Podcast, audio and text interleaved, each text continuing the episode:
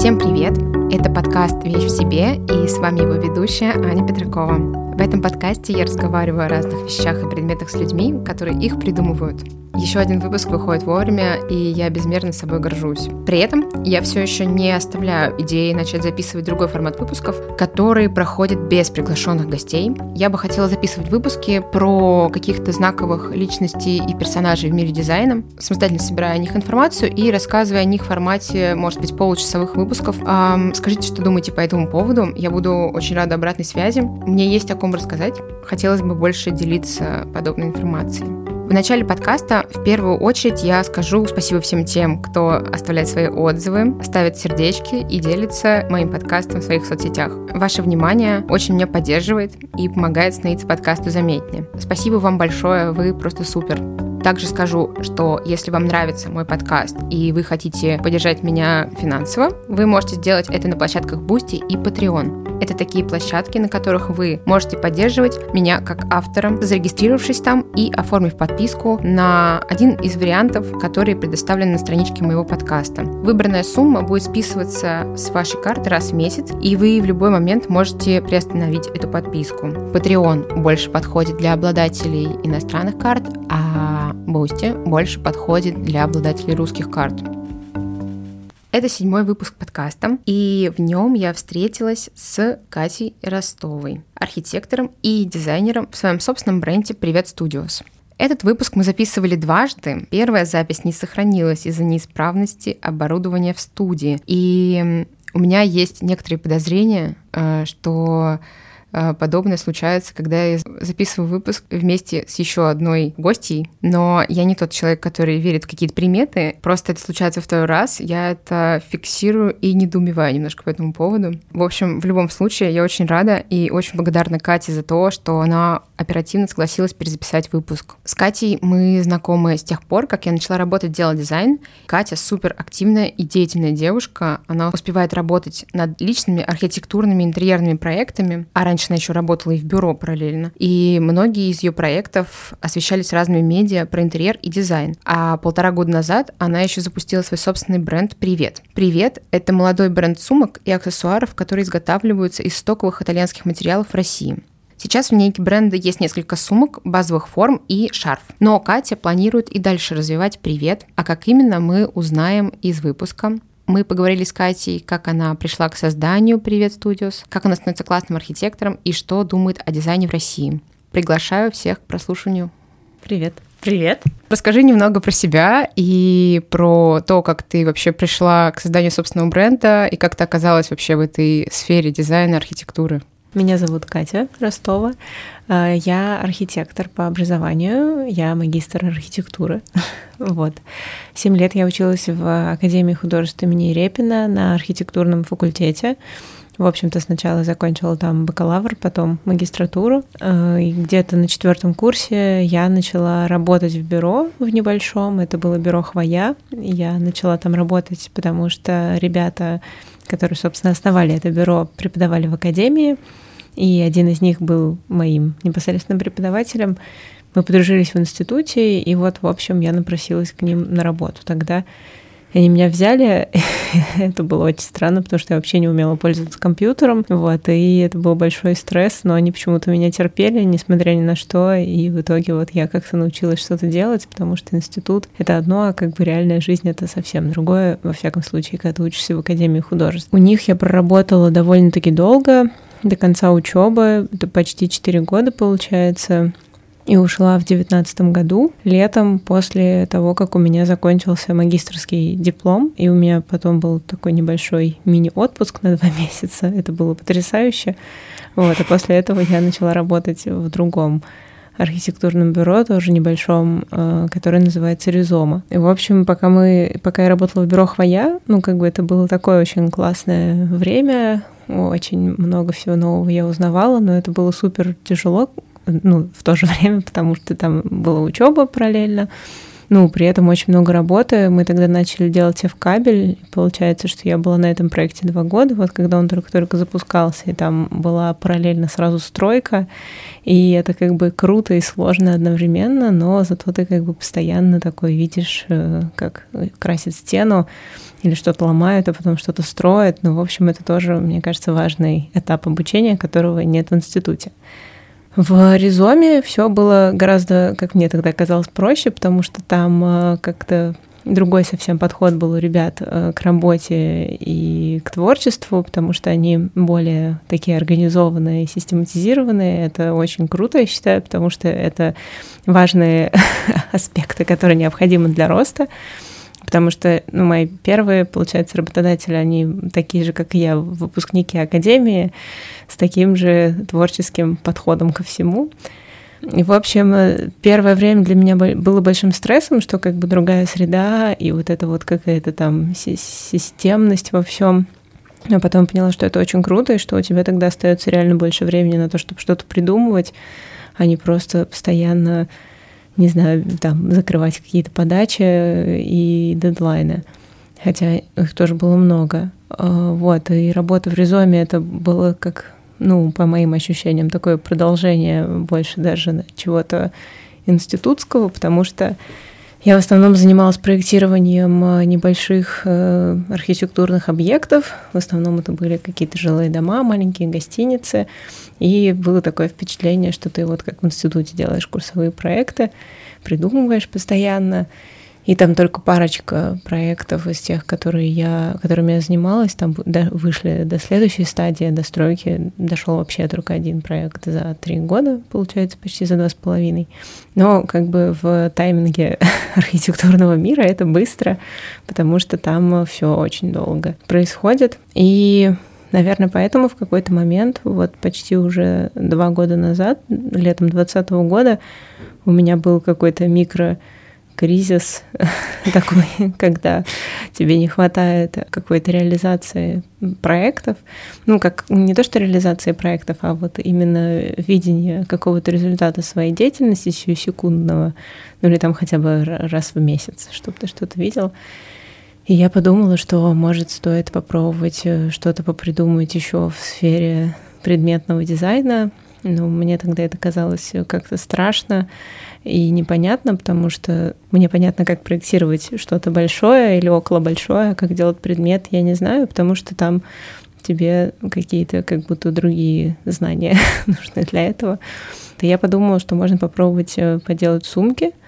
А, а у тебя, кстати, не было такого чувства, что наоборот, типа, ну, я умею проектировать здания, чуваки, типа, я могу спроектировать что угодно, наоборот, как бы. Ну, сейчас мне кажется, что это правда так, но это работает, э, потому что, по сути, это одинаковый процесс. Ну, если как бы мы не будем вдаваться в подробности и детали, ну, механизм работы одинаковый. Тебе там, у тебя есть какой-то образ, потом ты выбираешь какие-то материалы, они влияют на то, как это выглядит, ты понимаешь, кто там это может сделать, не сделать, э, там в процессе конструирования появляются какие-то детали, которые, ну, как бы обычно хорошо выглядят, если они оправданные вот именно конструкцией, а не просто декорированием.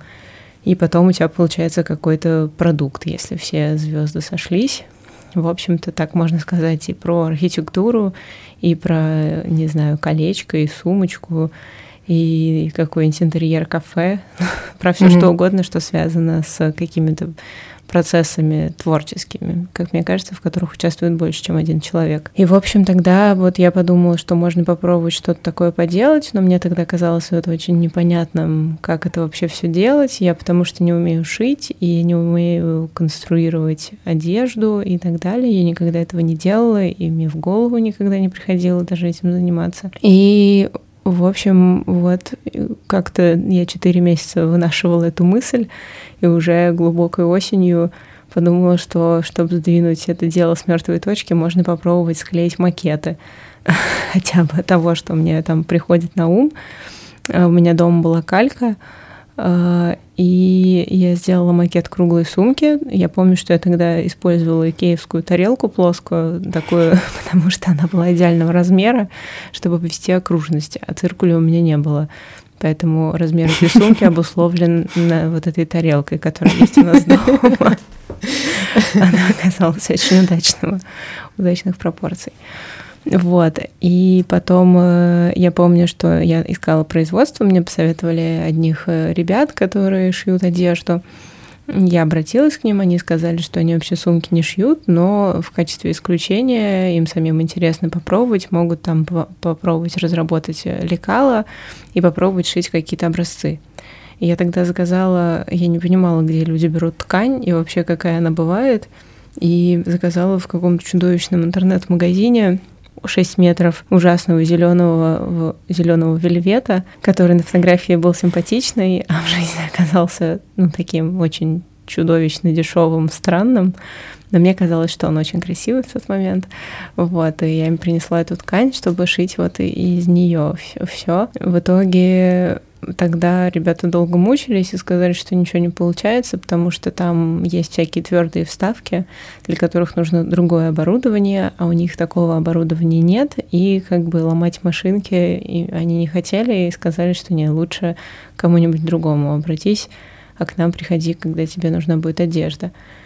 Вот, и я тогда начала поиск человека, который бы мог шить это все. Мне ответила одна моя старая знакомая, что она могла бы попробовать и помочь это все сделать.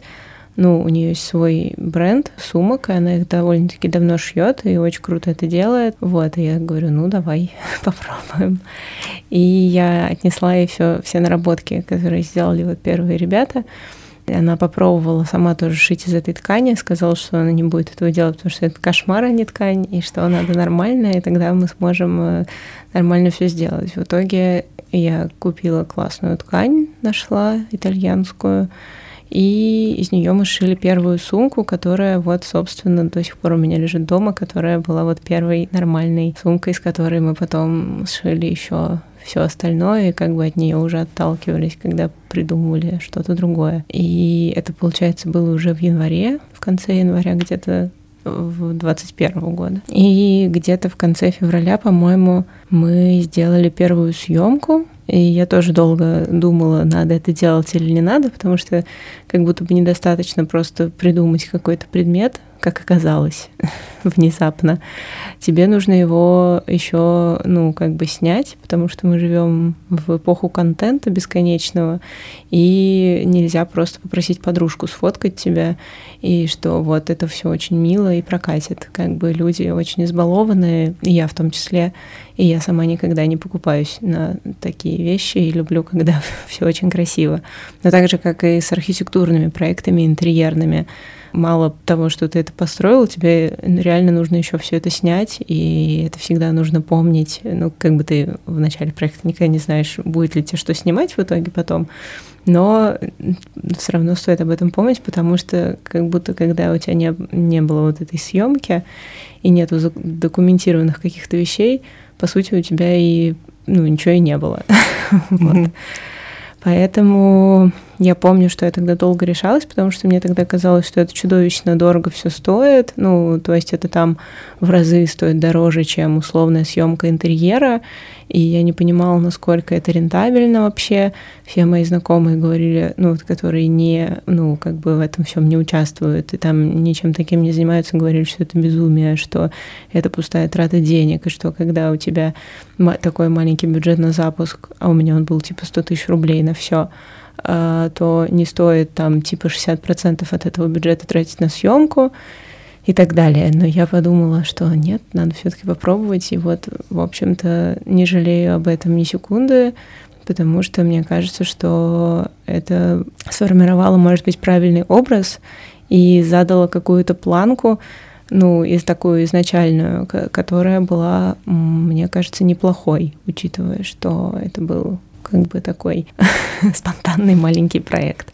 Вот. Да, съемки у вас действительно классные. Я помню, что в целом, с одной стороны, как будто мы реально привыкли к тому, что все, кто что-то делает, все делают сразу очень круто. Но с другой стороны, каждый раз, когда кто-то что-то делает круто, ты такой, вау, это так классно. Типа, они такие молодцы, что решились. Тебе помогали съемки делать твои, твоя подруга, да, я так понимаю? Да, у меня есть подруга, ее зовут Вика, она фотограф.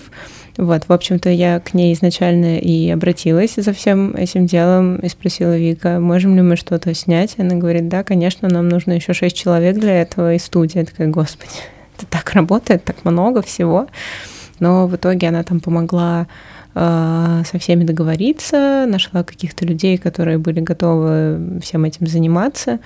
Вот, и познакомила, получается, тем самым меня, ну, вот с девочками. Ну, в общем-то, мы с одной из них, с Виолеттой, стилистом, мы до этого были знакомы, но очень мало. Вот, и познакомились там с Марго, визажистом, и модели, ну, обычно были разные. Вот. И, в общем-то, Вика потом уехала в Амстердам, переехала жить, то есть мы сделали вместе только две съемки, вот весеннюю и летнюю. А потом уже девочки познакомили меня с другой своей подругой, Маргаритой, которая фотограф очень классный. И следующие две съемки мы сделали вместе с ней. И, в общем, это здорово, потому что, ну, как мне кажется, это как бы люди, которые имеют какое-то свое видение, свой стиль, и, ну, они, в общем-то, профессионалы своего дела, и мне кажется, это добавляет очень, ну, какой-то весомый, э, не знаю, весомую какую-то часть в проект, и мне кажется, что это здорово, потому что как будто бы вот я там могу себе представить что-то одно, а вот тут есть еще другие люди, у которых есть какие-то тоже свои идеи, и я могу им там сказать, что мне нравится, и показать какие-то референсы, и они это как-то правильно поймут, добавят что-то от себя, и получится все равно красиво. Mm-hmm. В общем, я рада, что много людей в этом участвует. А как вот проходили съемки? Потому что, ну, это были твои первые опыты съемки твоего прям продукта, и эта съемка же какой-то сумки все-таки отличается от съемки интерьера. Ты положилась полностью на вот видение Вики и потом Маргариты и то, как вот их команда работает, или все-таки это был какой-то обмен, в общем, такой? Мне кажется, что это вот было и то, и то, потому что я все равно собирала всякие референсы и изначально думала, как, э, ну, как бы сейчас мне стало понятней понимать, чего мне хочется и так далее, а изначально мне просто, ну, как бы я смотрела, что вообще бывает, и там есть какие-то ну, определенные бренды, чьи съемки всем нравятся, и ты просто думаешь, ну вот мы можем там взять за основу вот тут чуть-чуть, вот там чуть-чуть, вот сям чуть-чуть, и как будто бы оно так органично все э, друг с другом сочетается, и попробовать вот как-то вдохновившись этим, сделать что-то свое. Вот, и поскольку нам с девочками нравились там какие-то плюс-минус одинаковые вещи, но у них там было больше знаний в том, как все бывает, вот, в общем, получалось что-то сделать вместе. Классно. А тебе вообще вот сам процесс съемок нравится? Потому что я несколькими людьми разговаривала, и им съемки как раз-таки нравятся вот больше всего, что это какая-то такая итоговая вещь, которой ты там и можешь как-то и сам себя реализовать, и что-то придумать еще, и потом это получается еще как бы очень Короче, контент можно сделать, в принципе, быстрее, чем сам продукт. И это какой-то такой, типа, постоянный какой-то какое-то получение, короче, какого-то классного э, впечатления вообще от своей работы, от работ других. Ну, вообще мне очень нравятся съемки. Я бы хотела э, делать их чаще. Ну, если я надеюсь, что однажды они будут чаще, когда будет больше на это ресурсов. Вот, но да, это очень классно, потому что ты правда можешь э, как будто бы раскрыть продукт, или ты можешь как-то правильно показать проект. Ну, то есть, чтобы ты не снимал, это очень-очень здорово и очень-очень-очень важно. Я получаю большое удовольствие от всего этого, но это, конечно, такая очень все равно тяжелая работа. И иногда страшно облажаться и что-то снять не так. Потому что, ну, я не знаю, пока что я понимаю, что у меня там условно в ближайшее время не будет возможности все это как-то переснять. И поэтому хочется сразу делать все четко. Mm-hmm. вот двойная ответственность на тебя ложится в этот момент. Но это все равно очень круто, я очень это люблю. Ну да, он, наверное, потом отпускает, знаешь, когда получаешь кадры и понимаешь, что все хорошо снято, такой... Да, это приятное чувство, очень приятное чувство. Вот. А расскажи про вообще дизайн вот э, твоих сумок, из чего он вырос, почему они такие геометричные, минималистичные, и диктовал ли дизайн какие-то технические ограничения? Я вообще изначально, когда вот мне пришла в голову идея все это делать. Э, долго смотрела всякие сумки разных классных брендов и очень там хотела несколько из них. И мне, ну, просто было это все не по карману тогда. И я вот тогда подумала, что можно попробовать что-нибудь сделать. Я не понимала, почему все делают какое-то избыточное количество деталей на всем, как будто бы это, это количество деталей ну, как бы должно срочно повысить стоимость этого предмета. Мне казалось, что это странно. И я подумала, что можно попробовать сделать сумку, в которой не будет деталей вообще никаких, кроме там каких-то, от которых, ну, без которых просто невозможно ее сделать.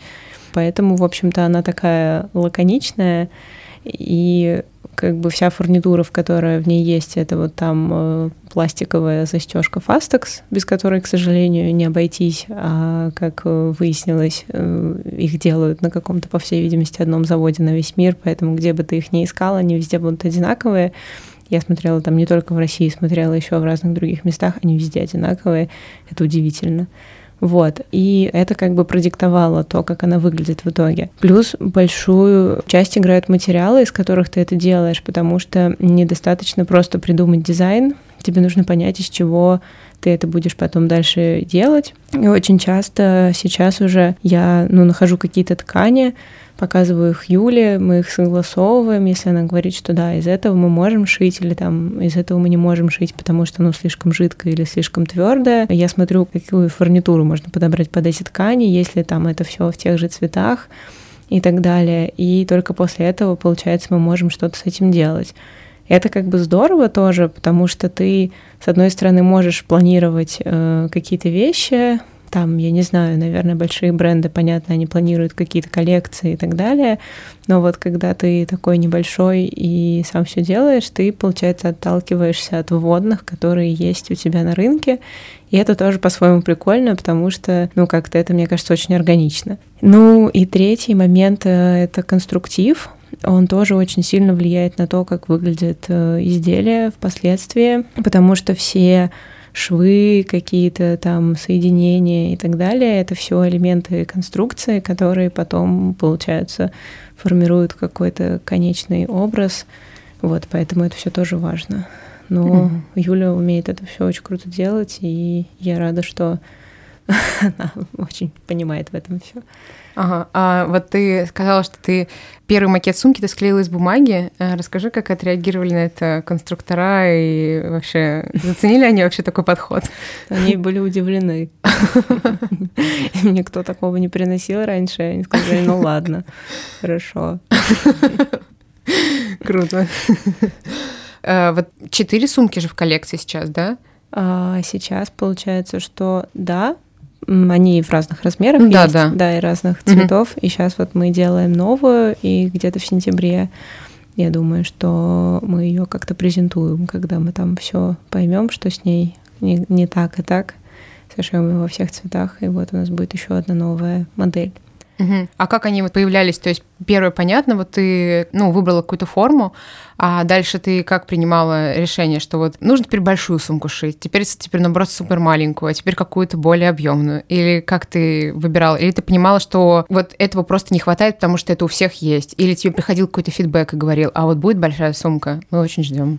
Вот, вот э, по-разному. Про такое, про фидбэк тоже было. И на самом деле, вот если брать круглую сумку, то я не думала, что она будет в разных размерах, но мы как-то когда только у меня был первый образец, встретились с одной моей подругой, и она спросила, а будут ли они в других размерах. Вот, и я подумала, о, да, в целом можно.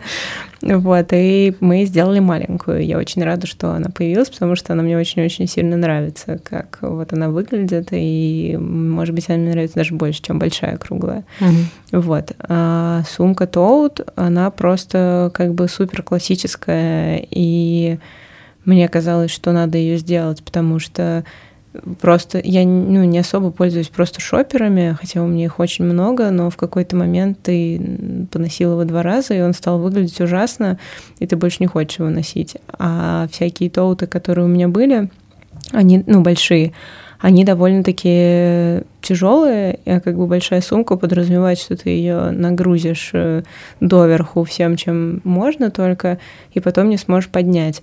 Еще у нее всегда очень тонкие ручки, потому что это очень красиво выглядит, но этим невозможно пользоваться, как мне кажется. И я подумала, что надо сделать легкий тоут на широких э, лямках э, легких, который ты сможешь точно так же нагружать доверху, но при этом ты не будешь умирать еще от тяжести веса сумки, которая сама по себе весит полтора килограмма. Вот. А потом, э, да, мы начали придумывать прямоугольную, и вот сейчас мы решили сделать модель посложнее с короткими ручками отстегивающимся ремнем, потому что на это был запрос много у кого, и я подумала, что можно попробовать это сделать. Но вообще, кроме сумок, конечно, я бы хотела расширять, э, в общем-то, бренд до каких-то других аксессуаров и вообще, в принципе, не зацикливаться только на сумках. И вот, например, в прошлом году осенью в таком осенне-зимнем дропе у нас были еще шарфы разные, а сейчас э, весной мы делали коллаборацию с художницей Аней Рубан. Она плела для нас всякие бисерные пины. Там э, основной э, как бы идеей было сделать такую маленькую копию нашей сумки прямоугольной, но из бисера, что если ты там не можешь или не хочешь покупать себе большую сумку, ты мог купить себе маленькую бисерную, она очень милая. И носить ее, не знаю, в качестве значка или просто смотреть на нее дома. Вот. И сейчас мы тоже обсуждаем еще одну коллаборацию с другими аксессуарами, там с еще одной девушкой, я расскажу об этом уже потом когда мы договоримся. Но, в общем, мне бы хотелось, чтобы бренд разрастался больше в разные аксессуары и не останавливался только на наших круглых сумках, условно. Хотя таких идей раньше не было особо, и плана никакого не было. А вот, кстати, по поводу вот разрастания бренда, тебе нравится, ну как, у тебя есть, наверное, какие-то свои идеи по поводу того, что ты хочешь реализовать, а насколько вот тебе интересна какая-то там какие-то коллаборации вот с художниками, другими дизайнерами и какие-то встречные предложения от них, например? Смотря что это за предложение и смотря что это за художники и дизайнеры, мне в целом это все интересно, и мне кажется, что это круто, потому что э, например, у меня есть какие-то идеи, но я понимаю, что я не могу это реализовать самостоятельно, и там, э, например, я вижу, как кто-то что-то делает, и мне нравится этот стиль, и вот мне бы хотелось, чтобы вот в этой вот манере сделать что-то еще. Но идти там условно в какое-то другое место, показывать фотку того, что делает твой знакомый, говорить, а сделайте мне так, только чуть-чуть по-другому, как будто странно.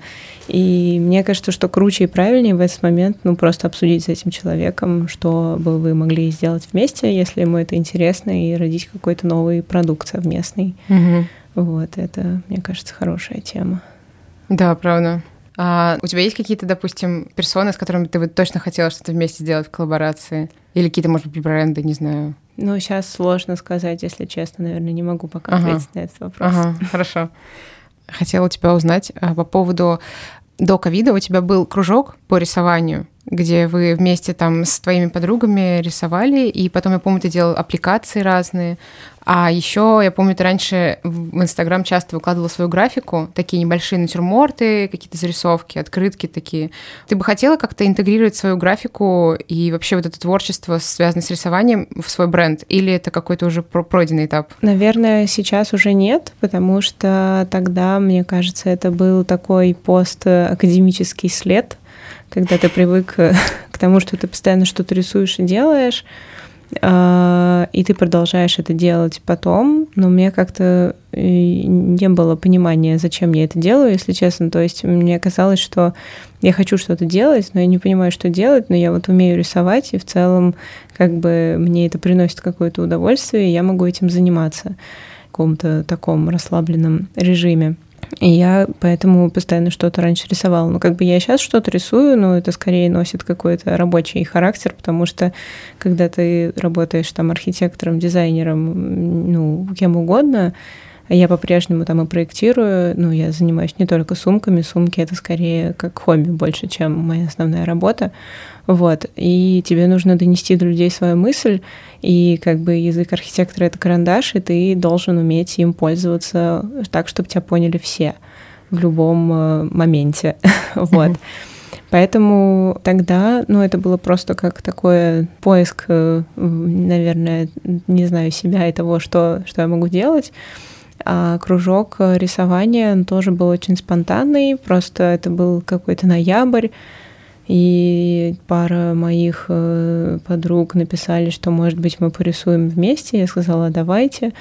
И так вот мы провели несколько недель систематически по выходным, мы что-то рисовали.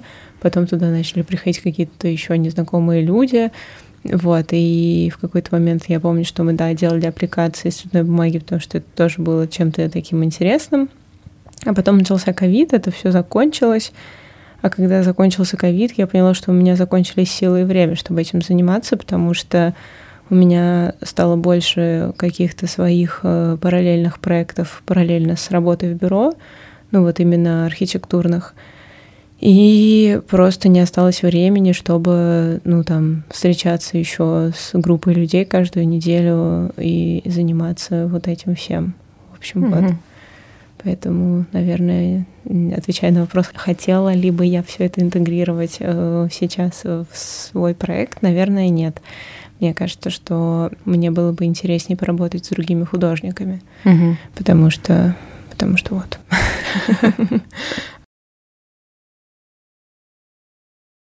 А я хотела еще у тебя узнать по поводу материалов в сумках, там фурнитуры, тканей. Расскажи вообще, что такое стоковые ткани, потому что ведь твои сумки шьются, я так понимаю, из итальянских стоковых тканей. И да. как ты вообще ищешь эти материалы, и насколько это сложно найти там нужную фурнитуру, нужную ткань, или ты все-таки всегда, ну вот, что есть, выбираем самое классное, подходящее и берем это? Ну, это так спонтанно тоже получилось, что э, все, правда, шьется из стоковых итальянских тканей, потому что я нашла вот первые две ткани, синюю и зеленую, в больших объемах в одном стоковом э, складе, купила их и там же нашла для них э, фурнитуру. Потом я нашла, что это за магазин, в котором продается вся эта фурнитура. Это итальянский склад один вот, подумала, о, ничего себе, как будто бы они там производят все эти ленты, а они э, действительно качественно отличаются от всего того, что продается в других местах, потому что у нас это либо вот какие-то итальянские остатки, либо Китай. Русских тканей очень мало, и я бы хотела, чтобы мы как бы на них перешли в итоге, и чтобы появилась русская фурнитура, но для этого нужно время, и как бы если мы говорим о цветах, то среди русских тканей есть там только условно какая-нибудь некрашенная такая светлая серо-белая.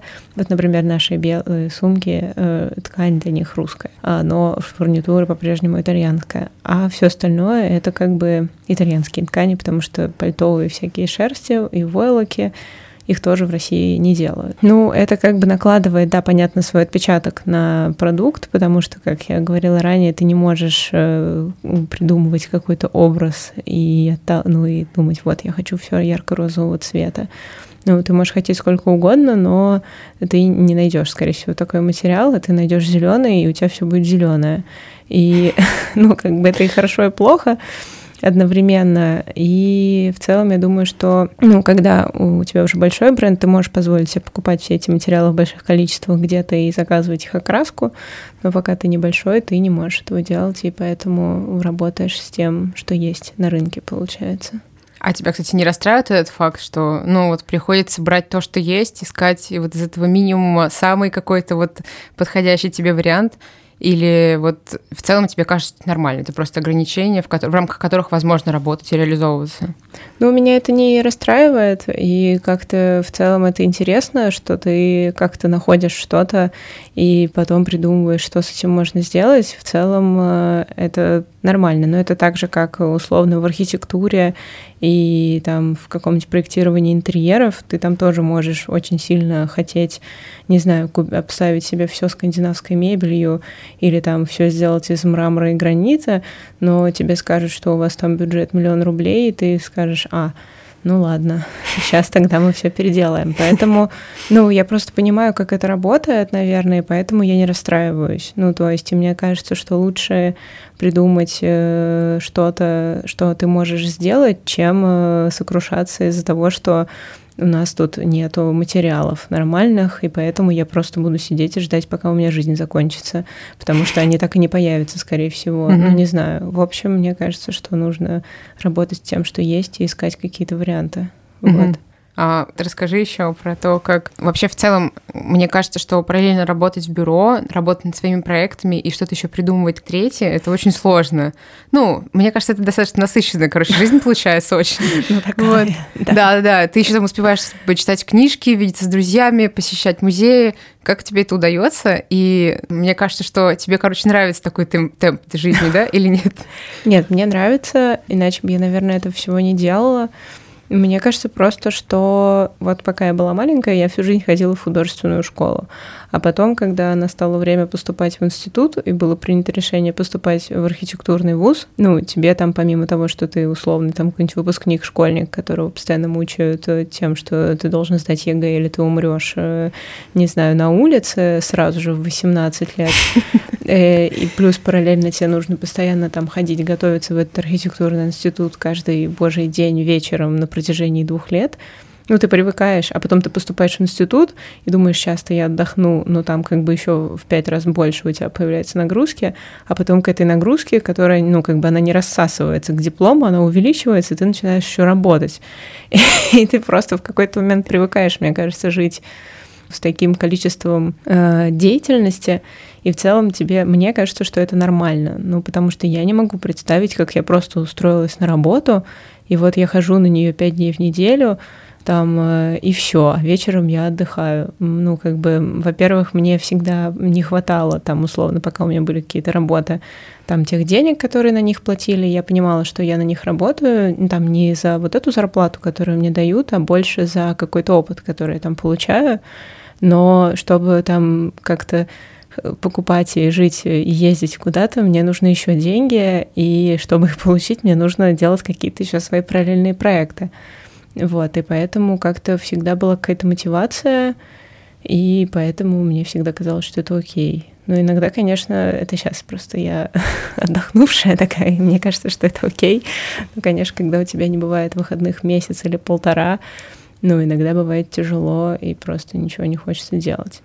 Да, а вот еще ты же из Владимира, и ты часто ездишь во Владимир и рассказываешь там в своем инстаграме про какие-то местные достопримечательности, про какие-то местные классные архитектурные постройки. Расскажи вообще, насколько на тебя влияет вот какой-то такой бэкграунд, исконно русский на самом деле. Ну да.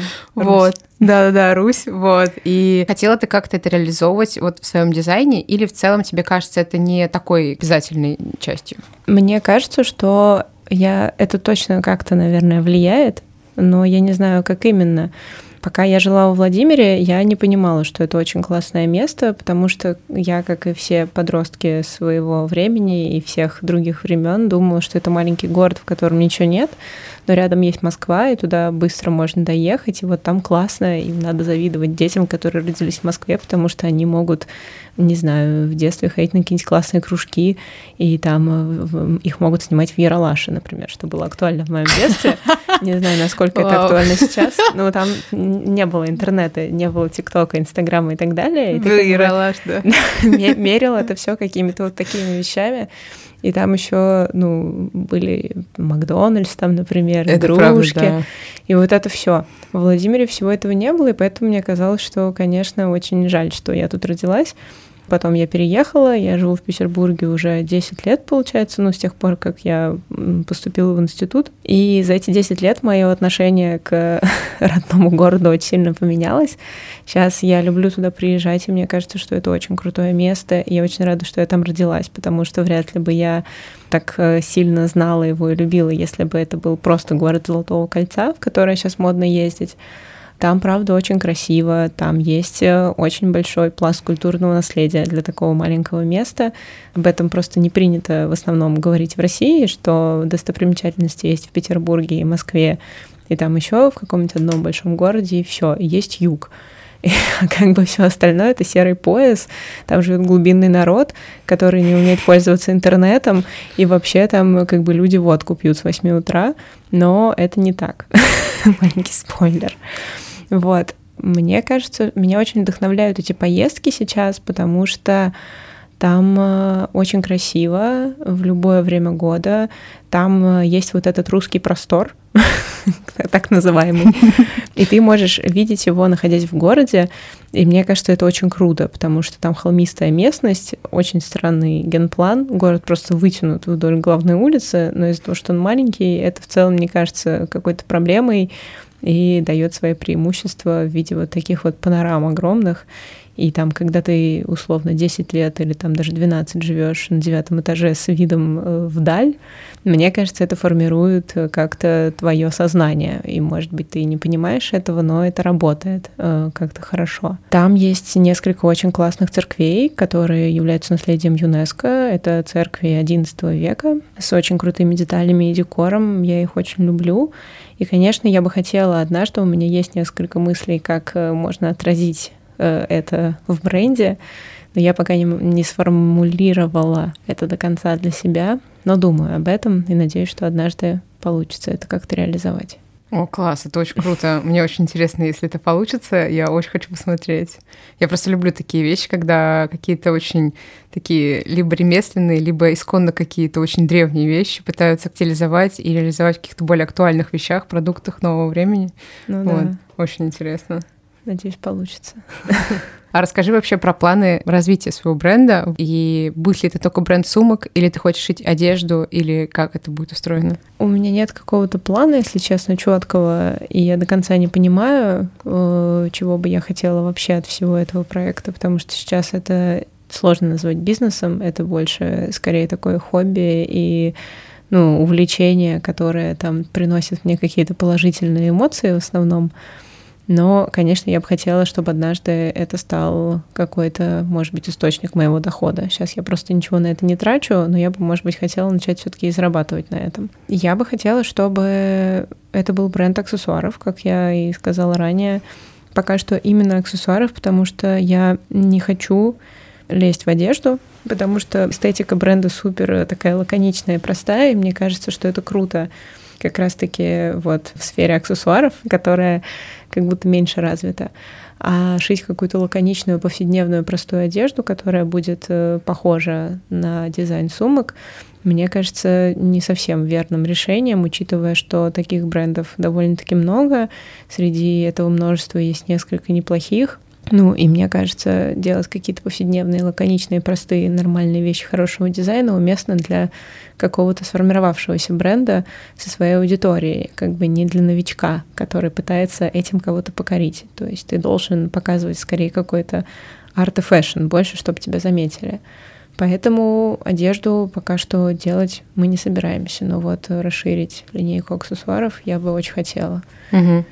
Вот. А ты не боишься однажды вообще забросить свою проектную деятельность архитектурную и вот целиком заниматься брендом? Или вообще в идеале ты бы хотела к этому прийти? Я вот сейчас не могу сказать ничего конкретного, потому что я не знаю, что будет дальше, ну, в каком-то будущем далеком. Но я бы не хотела забрасывать свою проектную деятельность, и я сейчас занимаюсь э, ей, в общем-то, тоже. Я в декабре, в конце декабря ушла из бюро, чтобы заниматься только своими проектами, потому что их стало становиться больше. И, в общем-то, все ну, до февраля очень э, позитивно росло. Я даже чуть-чуть не успевала за этим ростом, мне не хватало времени, и там я предлагала каким-то людям подождать месяц, э, если им действительно хочется со мной поработать, и кто-то даже соглашался на это, это было удивлением для меня большим. Но... Приятно очень. Приятно, это приятно. Но, но, к сожалению, с конца февраля, понятное дело, несколько проектов, половина проектов э, не состоялось, потому что люди просто не хотели, боялись запускать новые проекты в такой политической ситуации непонятной, вот, не, нехорошей, я бы сказала. И, в общем, э, сейчас как-то постепенно это вроде все начинает э, размораживаться, и люди понимают, что там они остались условно в России и хотят продолжать тут что-то делать, и вот э, им все-таки нужен проект, и пишут, и посмотрим. Ну, я бы хотела продолжать этим заниматься в том числе, и мне кажется, что в идеале как бы то, чем я занимаюсь, это студия, которая занимается и дизайном интерьеров, и архитектурой какой-то небольшой. У меня нет интереса проектировать стадион и небоскреб. Ну, как бы я проектировала и то, и то, и это не мое э, совсем.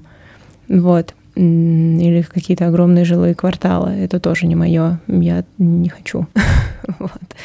Но какие-то небольшие вещи я бы хотела делать, и как бы чтобы это было fashion, и ну, всякие коллаборации, там не только когда я кого-то приглашаю, но и меня кто-то приглашает куда-то, как художника, дизайнера или архитектора, мне тоже интересно. И я бы хотела, чтобы это было как бы такое большое поле деятельности, не ограничивающееся каким-то одним направлением, потому что в целом это, мне кажется, ну как бы когда ты учишься в институте или тебе нужно туда поступать, и тебя спрашивают, на какую художественную специальность ты хочешь, э, закройщик э, или архитектор, или мультипликатор. Думаешь, господи, я не знаю, я не понимаю. А сейчас ты понимаешь, что, что в целом ты можешь всем этим заниматься, и там понятно, что тебе в чем-то ты будешь лучше, в чем-то хуже, но мне кажется, надо отслеживать какой-то свой интерес, чтобы твоя жизнь не превращалась в какую-то рутину, что ты все ненавидишь, ты ненавидишь уже все эти архитектурные проекты, ты уже, ну, как бы, ну, надо, в общем, ну, как-то, не знаю, чтобы разнообразнее поле деятельности было, мне кажется, вот. Угу. Потому что в детстве тебе кажется, что ты сейчас вот должен выбрать что-то, и это навсегда. Ну, и да. тебе надо очень ответственно к этому подойти, вот, и... А потом, когда подрастаешь, понимаешь, что очень много смежных вообще есть занятий. Ну и... да ты можешь переносить опыт из одной области в другую. И да, это так работает, потому что когда э, вот настало время выбирать, в какой институт ты пойдешь, я хотела поступать вообще во ВГИК на мультипликатора. Но родители спросили у меня, как я собираюсь зарабатывать себе на жизнь. И попросили выбрать какую-то профессию, где можно на работу устроиться потом. Ну, чтобы она, окей, она тоже будет какая-то творческая, но чтобы можно было устроиться на работу. И мы договорились, что архитектору вроде можно устроиться на работу, и в целом можно пойти учиться на архитектора.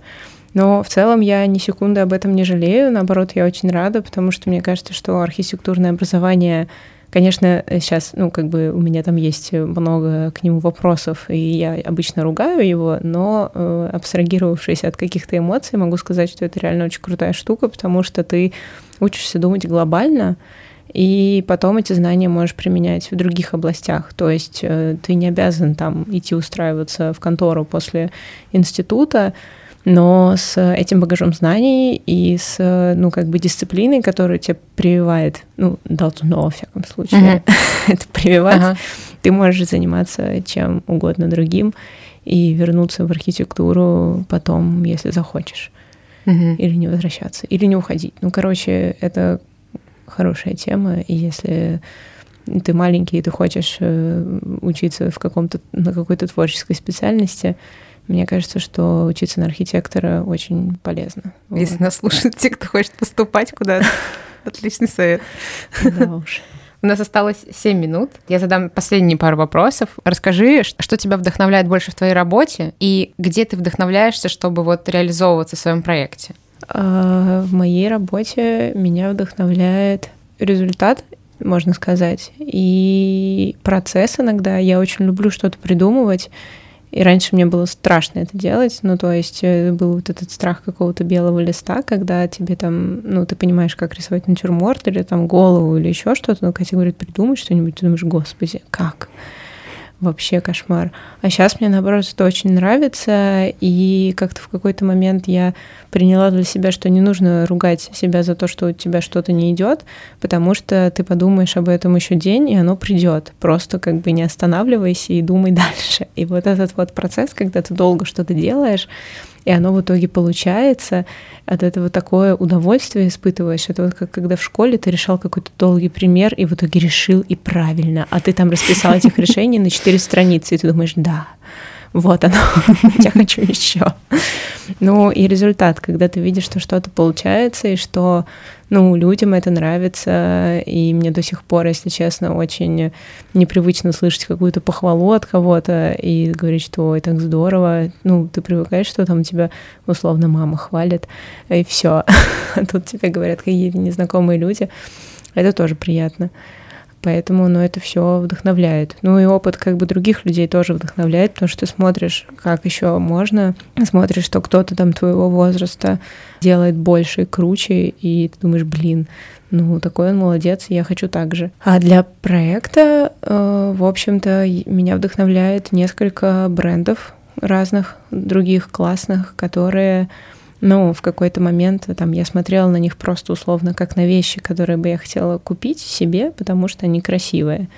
А потом ко мне пришло осознание, когда я там побывала в их шоурумах каких-то, ну, например, бренд Акне, мне очень нравится просто как проект, потому что мало того, что да, это правда красивые вещи, которые хочется купить, но их подход ко всему то есть э, к тому, как они делают свои магазины, они их делают сами.